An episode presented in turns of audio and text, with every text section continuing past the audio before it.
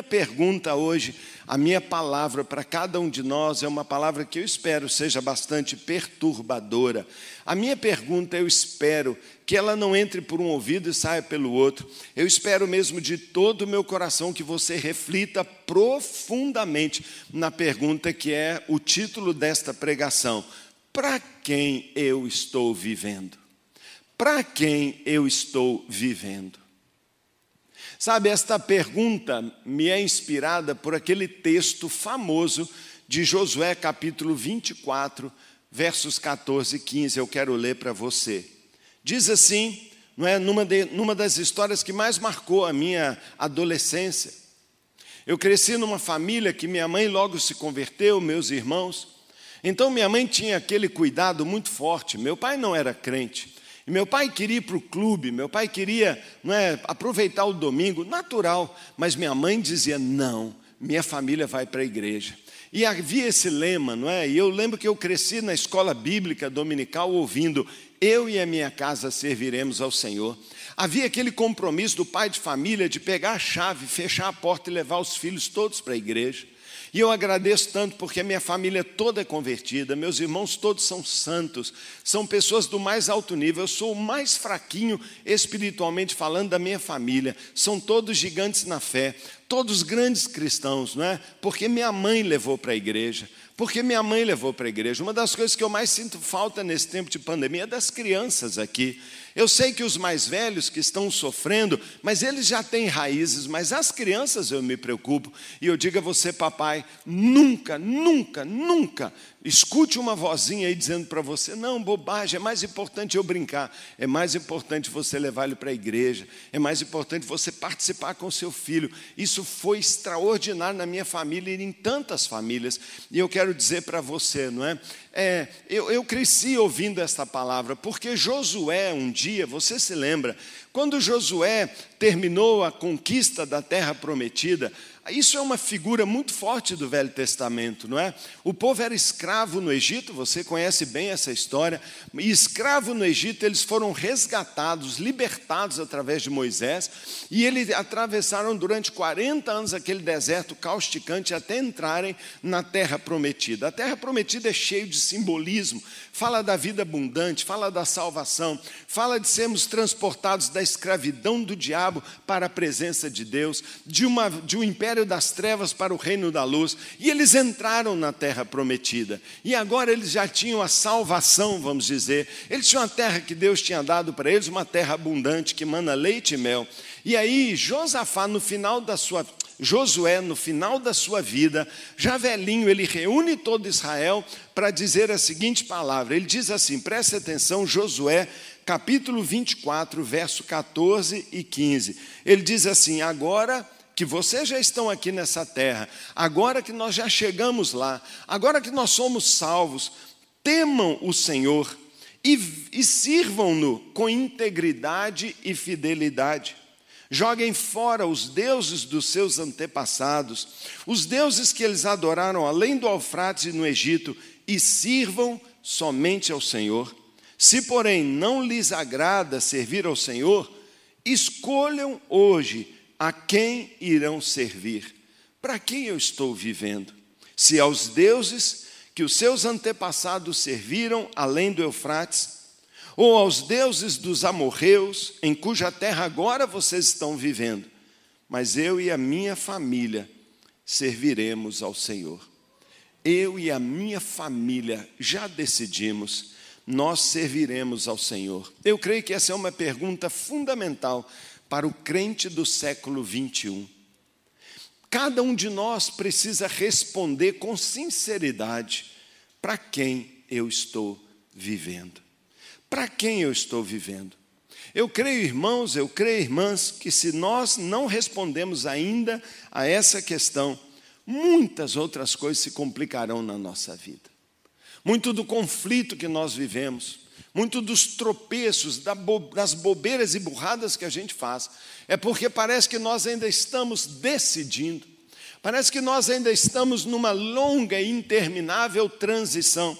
Parece que nós ainda estamos vivendo naquele, naquele vácuo, né? naquela ponte, naquela virada entre a vida que a gente vivia e a vida do reino de Deus que Ele nos chama a viver.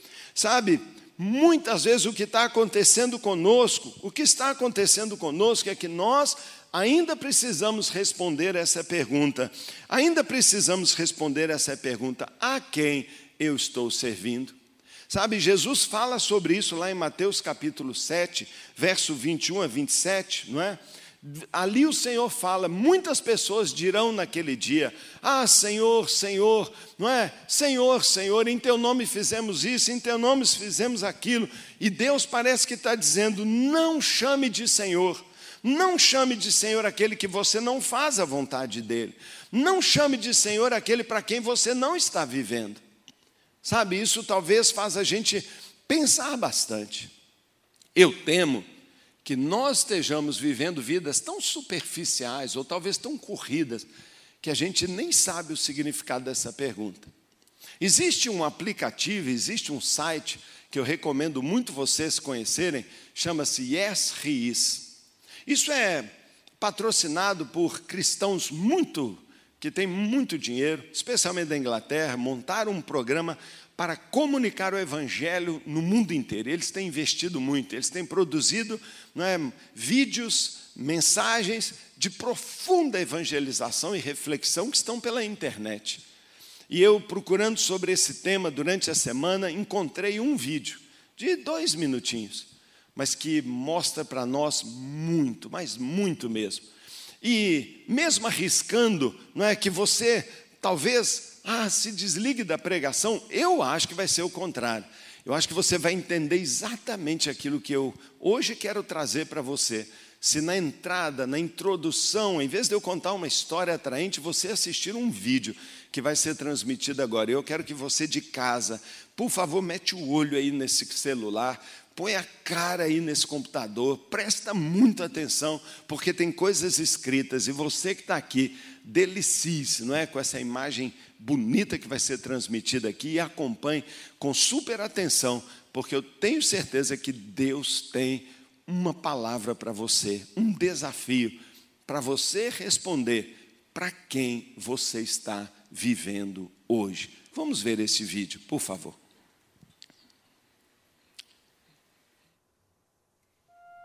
Imagine essa corda e pense que essa corda é infinita. Agora imagine que esta corda é uma linha do tempo da sua existência. Você existe para sempre. Vê essa parte vermelha? Isso representa seu tempo nessa terra. Você tem alguns anos aqui nessa terra e depois tem o restante da eternidade em algum outro lugar.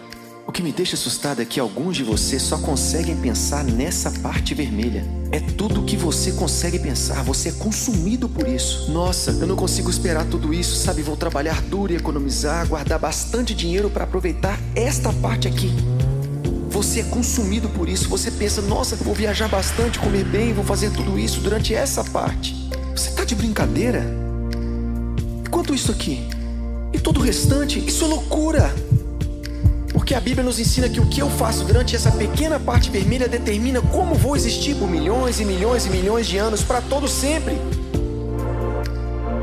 Então por que eu passaria essa pequena parte vermelha tentando ficar o mais confortável possível, me divertindo o máximo que puder? Paulo diz: Olha, eu vou viver a minha vida para esta missão. Vou passar minha vida, investir a minha vida para este momento, quando eu cruzar a linha de chegada. Então eu vou esquecer tudo que eu poderia aproveitar. Não vou olhar ao meu redor. Vou ser como um corredor, apenas olhando para o momento que vou estar diante de Deus. Porque quando eu estiver diante dele, não vou ter essa chance aqui novamente. Temos uma chance nessa vida na terra e ela pode acabar a qualquer segundo para qualquer um de nós. Temos uma chance e depois vem a eternidade. Existem pessoas que olham algumas das minhas decisões e dizem: Ah, você é muito estúpido, porque isso vai realmente afetar aquilo. E eu digo: Você é estúpido, porque vai afetar tudo isso aqui. Cara, eu falo sério, eu olho o jeito que as pessoas vivem e digo: Nossa, isso é loucura. Você é tão louco. Você vai fazer isso agora e aproveitar o agora sem saber se você tem um amanhã? Você pensa que isso é inteligente e que eu sou burro?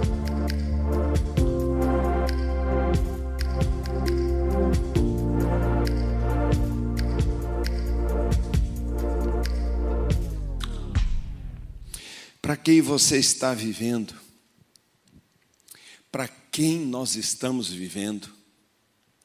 Você percebeu a loucura que muitos de nós têm feito de investir toda a sua prioridade, toda a sua devoção para esta vidazinha curta e material, esta vida cheia de deuses e de atrativos e de, de tanta coisa que tenta cativar o nosso coração, nos esquecendo que um dia estaremos diante do Senhor e, dependendo de como nós vivemos aqui, isso vai definir a nossa eternidade. É claro que esse vídeo tem um profundo conteúdo evangelizador, é um alerta para aquelas pessoas que têm virado as costas para Deus. Mas é também para todos nós que já somos cristãos uma tremenda oportunidade para a gente refletir e pensar como eu estou vivendo. Porque você viu ali aviões, você viu ali taças de vinho, você viu ali carrões, você viu ali uma máquina e você vivendo debaixo de uma engrenagem louca, trabalhando, trabalhando, trabalhando, pensando: eu preciso de mais um pouco, eu preciso de mais um pouco, um pouquinho mais de dinheiro, e isto é loucura. Na época de Josué, o Deus que competia desculpe a palavra, porque ninguém compete com Deus, mas o Deus que tentava atrair a atenção, a adoração das pessoas, chamava-se Baal, um Deus horrível. Eu, quando penso em Baal, fico imaginando como pode aquela geração ter sido atraída para preferir Baal, deixando de servir ao Senhor. Eu não consigo entender. Mas é muito fácil olhar para os outros e não perceber na nossa geração algo muito semelhante acontecendo. Na nossa geração, Deus, que tenta nos roubar da devoção de, a Deus, o falso Deus não é um ídolo horroroso como Baal, não é um espírito sinistro e maldoso, não é o Deus da colheita que exigia para que a terra pudesse produzir oh, uma grande colheita, o sacrifício de bebês, a morte de seres humanos, loucura. Como eles faziam isso? Mas talvez alguém no futuro, olhando a nossa geração, vai falar: Eu não acredito que aquele povo fez. Eles tinham o privilégio de desfrutar de intimidade, de servir ao Deus verdadeiro, e serviram e escolheram mesmo depois de conhecer a salvação, mesmo depois de arrancado das terras tenebrosas do Egito, preferiram servir a um outro Deus do que ao Deus verdadeiro. Qual é o Deus da nossa sociedade? Qual é o Deus do século 21? Você sabe qual é? Qual é o Deus? Ah, você acha que é o dinheiro? O dinheiro é um Deus menor nesse grande portfólio de Deus. Mas sabe qual é o Deus que está lá no trono do século 21? A minha felicidade. A minha felicidade. A minha autogratificação. Esses são os deuses que a nossa geração tem servido, a maior parte da sociedade brasileira. E se nós dizemos que nós somos seguidores de Jesus, que Ele é o Senhor e é o amor da nossa vida, mas continuamos a abraçar, a assumir os valores da sociedade à nossa volta, nós estamos fazendo exatamente como o povo de Josué fez. Porque ele disse: cuidado com os deuses em volta, para que vocês não se peguem servindo a eles. E é tão sutil e é colocado para nós como um padrão de vida. Você merece ser feliz, você tem o direito, você precisa perseguir a qualquer custo o seu sucesso. E no altar do sucesso você tem sacrificado filhos, você tem sacrificado vida santa, você tem sacrificado ministério, você tem sacrificado tempo para Deus. Você entrega o tempo que era para Deus, trocando para servir ao Deus desta época para servir ao eu e não a Deus, nós acabamos praticando uma iniquidade, um auto-engano e edificando a nossa vida sobre a areia. No reino de Deus, irmãos, felicidade e autogratificação não é o alvo. O alvo é relacionamento com Deus, intimidade com Ele. O alvo é fidelidade, o alvo é obediência a Deus, obediência a Jesus, é expansão do reino e, lógico, o desfrute das imensas bênçãos que essa escolha traz para nós. Alegria e satisfação são importantes, claro que são, mas são consequências naturais, sempre vai acontecer para quem conhece a Deus. Quem conhece a Deus é feliz. O apóstolo Paulo chega a dizer, do dentro, de dentro de uma prisão, com as costas doendo, ele diz: entristecido, mas sempre alegre. Você já imaginou uma alegria que não dependa das circunstâncias, que a gente não se torna abalável, destruído, infeliz porque alguma coisa foi mal, porque a minha felicidade emana do meu relacionamento com o meu Criador? Sabe, irmãos, felicidade é subproduto, acontecerá para quem conhece a Deus, mas não pode ser o alvo. Quando é o alvo, se torna Deus na nossa vida. Se torna Deus. Por isso foi que Jesus disse: Se alguém quiser acompanhar-me, negue-se a si mesmo, tome cada dia a cruz e siga-me, pois quem quiser ganhar a sua vida vai acabar dando tudo errado. Quem se dedicar a esse Deus, ao final vai descobrir que foi um grande engano e que viveu a vida ali, ó, priorizando num período curto e perdeu. Vai chegar diante de Deus de mãos vazias, de mãos vazias. Sabe, irmãos, servir a Deus ou servir ao eu são opostos incompatíveis. Você entende isso?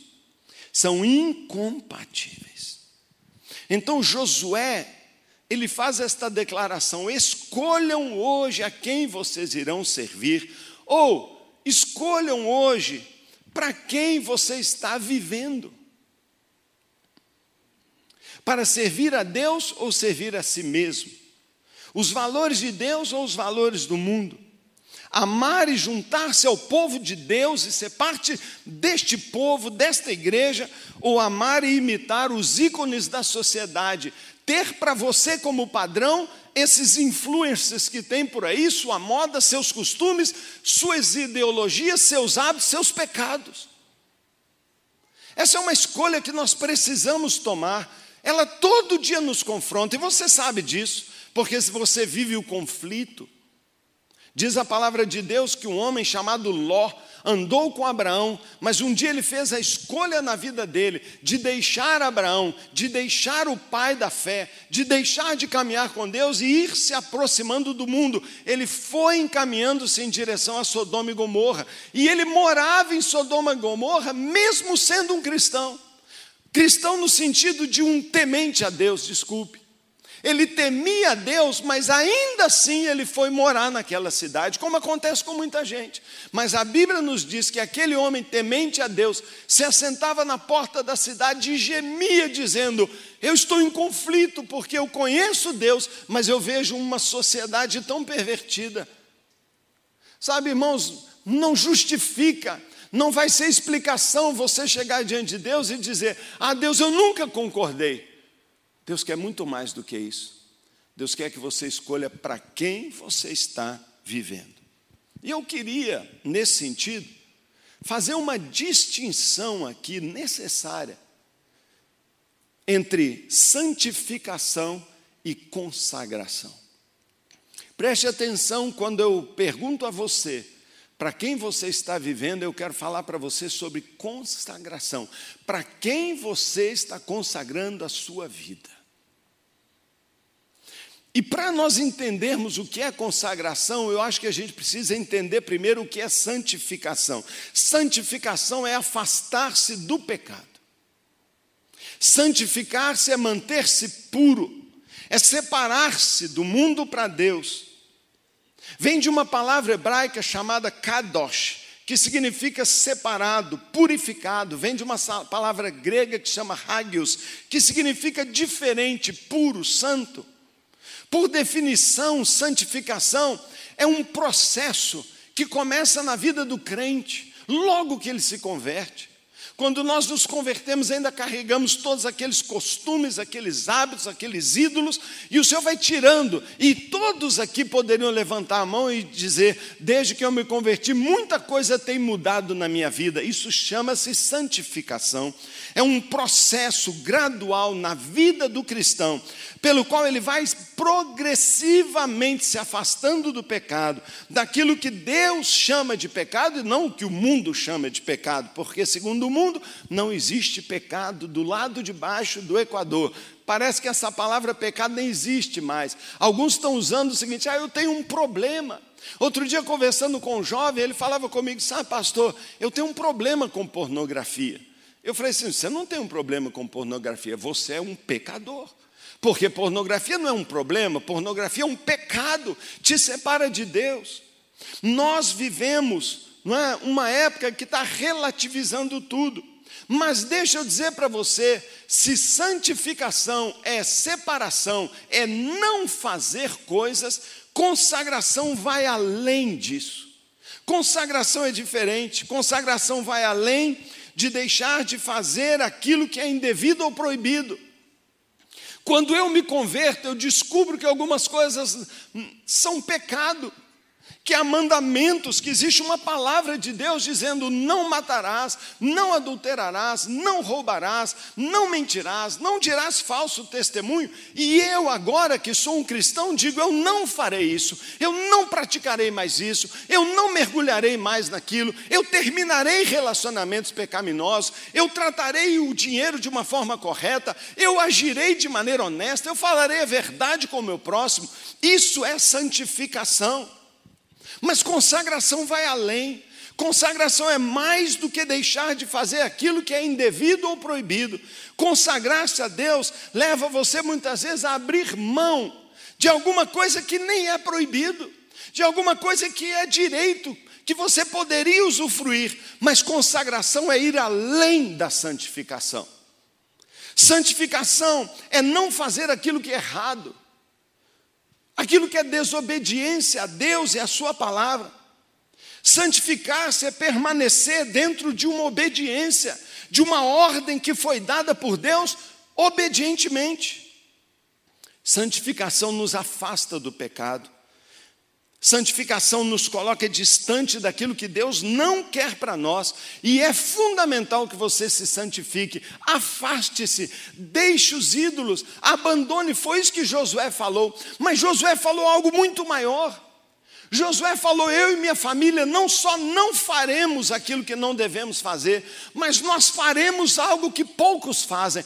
Eu e a minha família nos consagraremos ao Senhor nós serviremos ao Senhor, nós agradaremos ao Senhor, nós buscaremos ao Senhor. Consagração vai muito além, é ir além da obrigação. Para quem você está vivendo? Você está vivendo só para não pecar? Eu não fiz isso, eu não fiz aquilo, eu não fiz aquilo outro. Isso é ótimo e necessário. O Espírito Santo vai te convencer que é pecado, ele vai trazer a tristeza, ele vai te impulsionar a parar de fazer essas coisas, mas a vida que Deus espera para nós é ir além. Uma ilustração muito boa sobre isso está em Lucas capítulo 17. Lucas 17, de 7 a 10, está escrito: Ou qual de vocês que tendo um servo que esteja arando ou cuidando das ovelhas, lhe dirá quando ele chegar do campo, venha agora e sente-se para comer. Pelo contrário.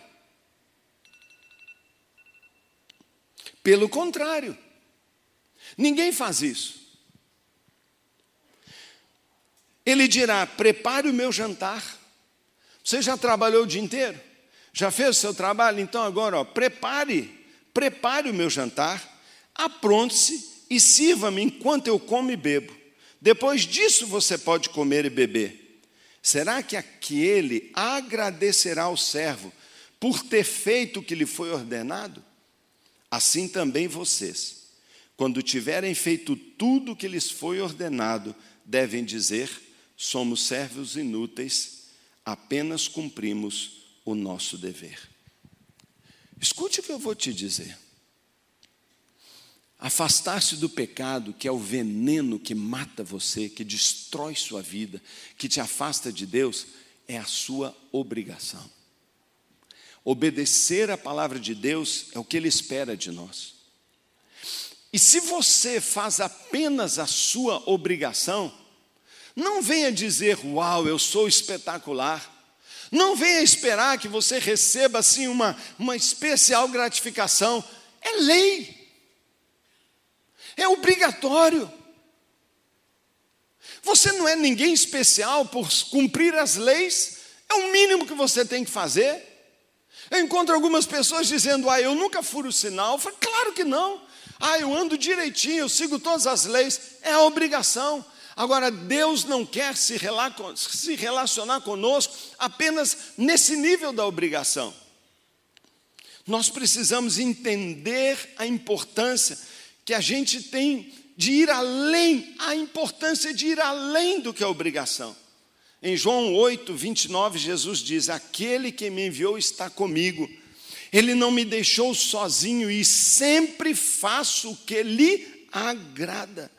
Em toda a Bíblia, irmãos, toda a palavra de Deus, nós vamos encontrar a história de muitas pessoas, muitas pessoas que foram além do que a obrigação, e é isso que Deus espera de nós que Deus espere de nós que eu não sou apenas um cristão, eu não sou apenas um cristão obediente aos mandamentos, eu sou alguém que quer mais, eu sou alguém que busca mais, eu sou alguém que procura mais. Ontem o pastor Magide falou: olha, se você não assistiu, o dia da visão vale a pena só pela palavra do pastor Magide. Ele falou sobre oração, ele falou sobre o que é oração, ele falou de uma mulher chamada Ana, uma profetisa, está em Lucas capítulo 2, verso 37. Uma mulher que aos 84 anos, viúva, Ficou viúva depois de sete anos de casada. Ela podia se casar de novo, mas ela decidiu não se casar, mas se consagrar ao Senhor de todo o seu coração.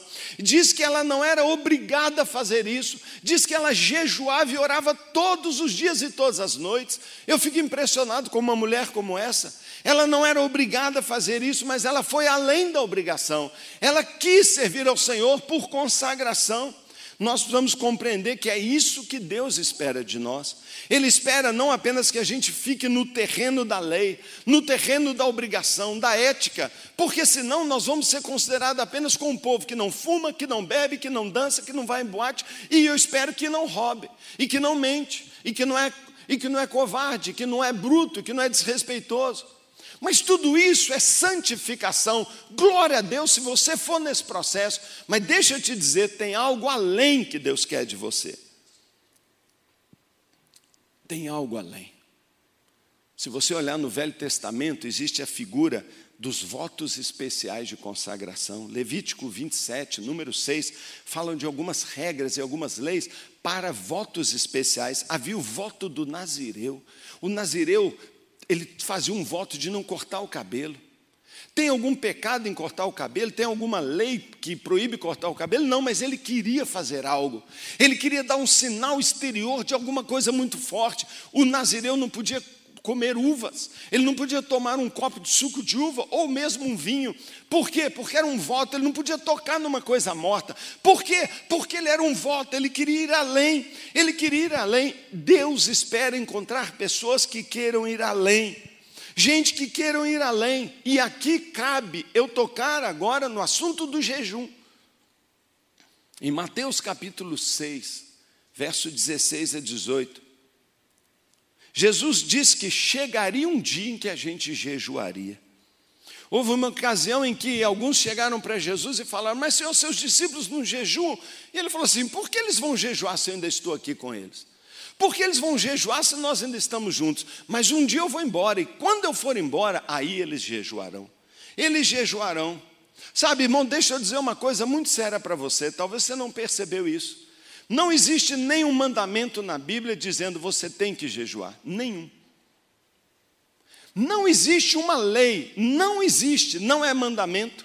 Se você nunca jejuar, se um cristão nunca jejuar, eu nunca vou poder apontar o dedo e falar: você está em pecado, você não jejua. Não posso. E se amanhã você falar: não, não quero jejuar, eu vou dizer: ótimo. Mas eu quero dizer que você está definindo uma linha. Você está dizendo, não quero uma consagração. Sabe, irmãos, a Bíblia diz, a Bíblia diz, Jesus falou, quando jejuares, porque ele esperava que a gente jejua. Porque aquele que jejua, preste atenção no que eu vou dizer, sabe que existe uma expectativa de Deus. Mesmo que não é uma ordem, Deus espera. Por quê? Porque Jesus espera que a gente jejue. Porque Ele espera que você jejue, que a gente entre no jejum.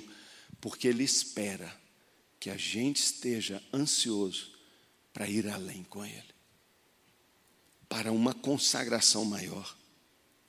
Sabe, irmãos, jejum é ir além da santificação, é ir além de apenas deixar de fazer o mal, mas de fazer algo, de escolher algo, sabe? De escolher algo, alguma coisa que vai nos levar a uma paixão e uma adoração num nível maior. É quem, quem quer ir além da obrigação.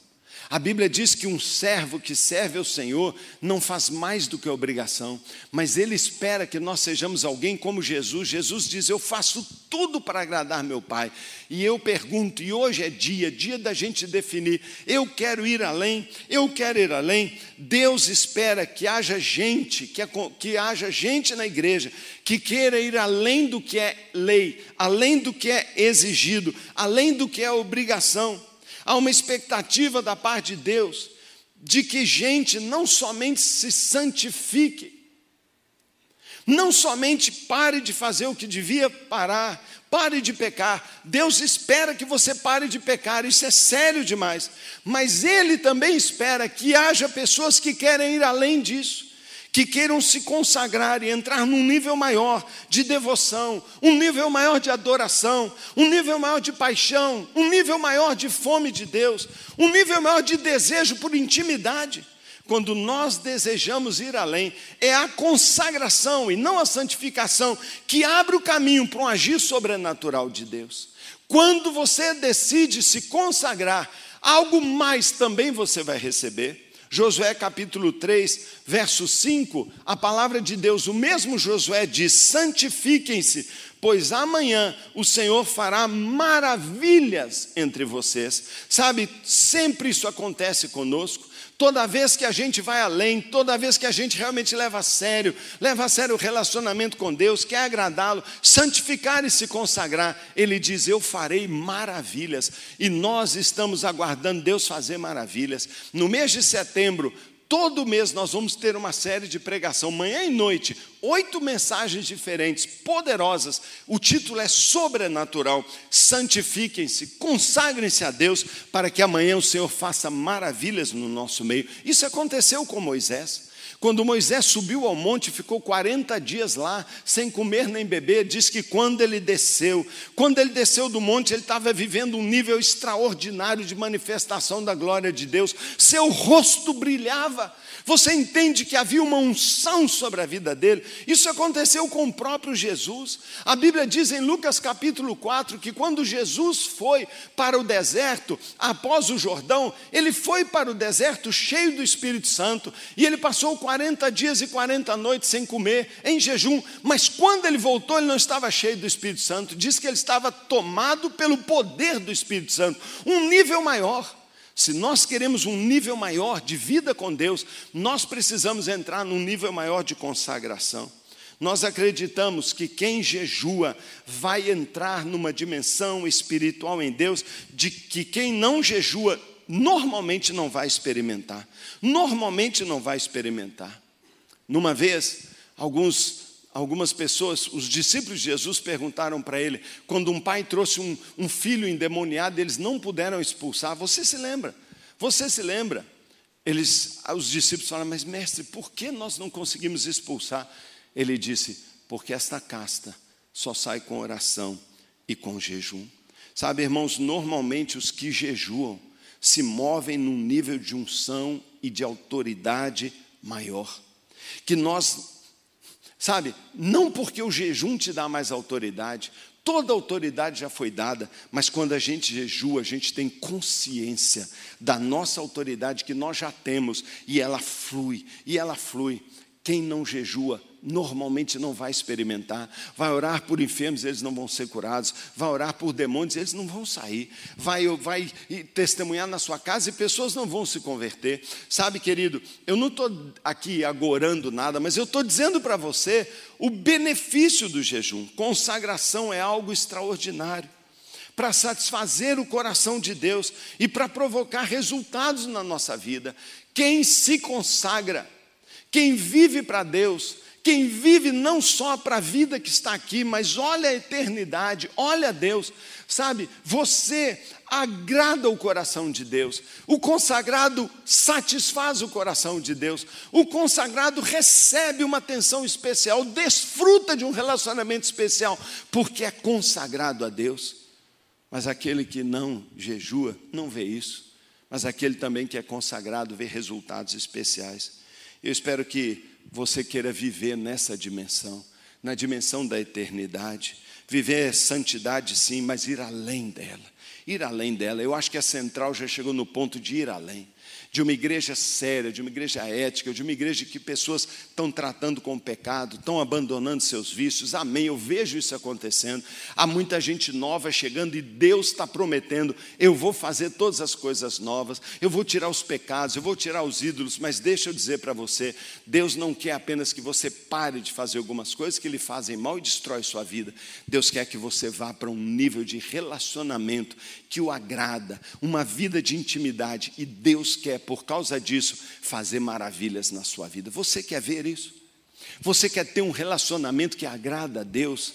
Você quer isso do fundo do seu coração e você quer ver ações extraordinárias, amanhã o Senhor fazendo maravilhas na sua vida, um nível de autoridade, um brilho no rosto, uma unção diferente, então consagre a sua vida.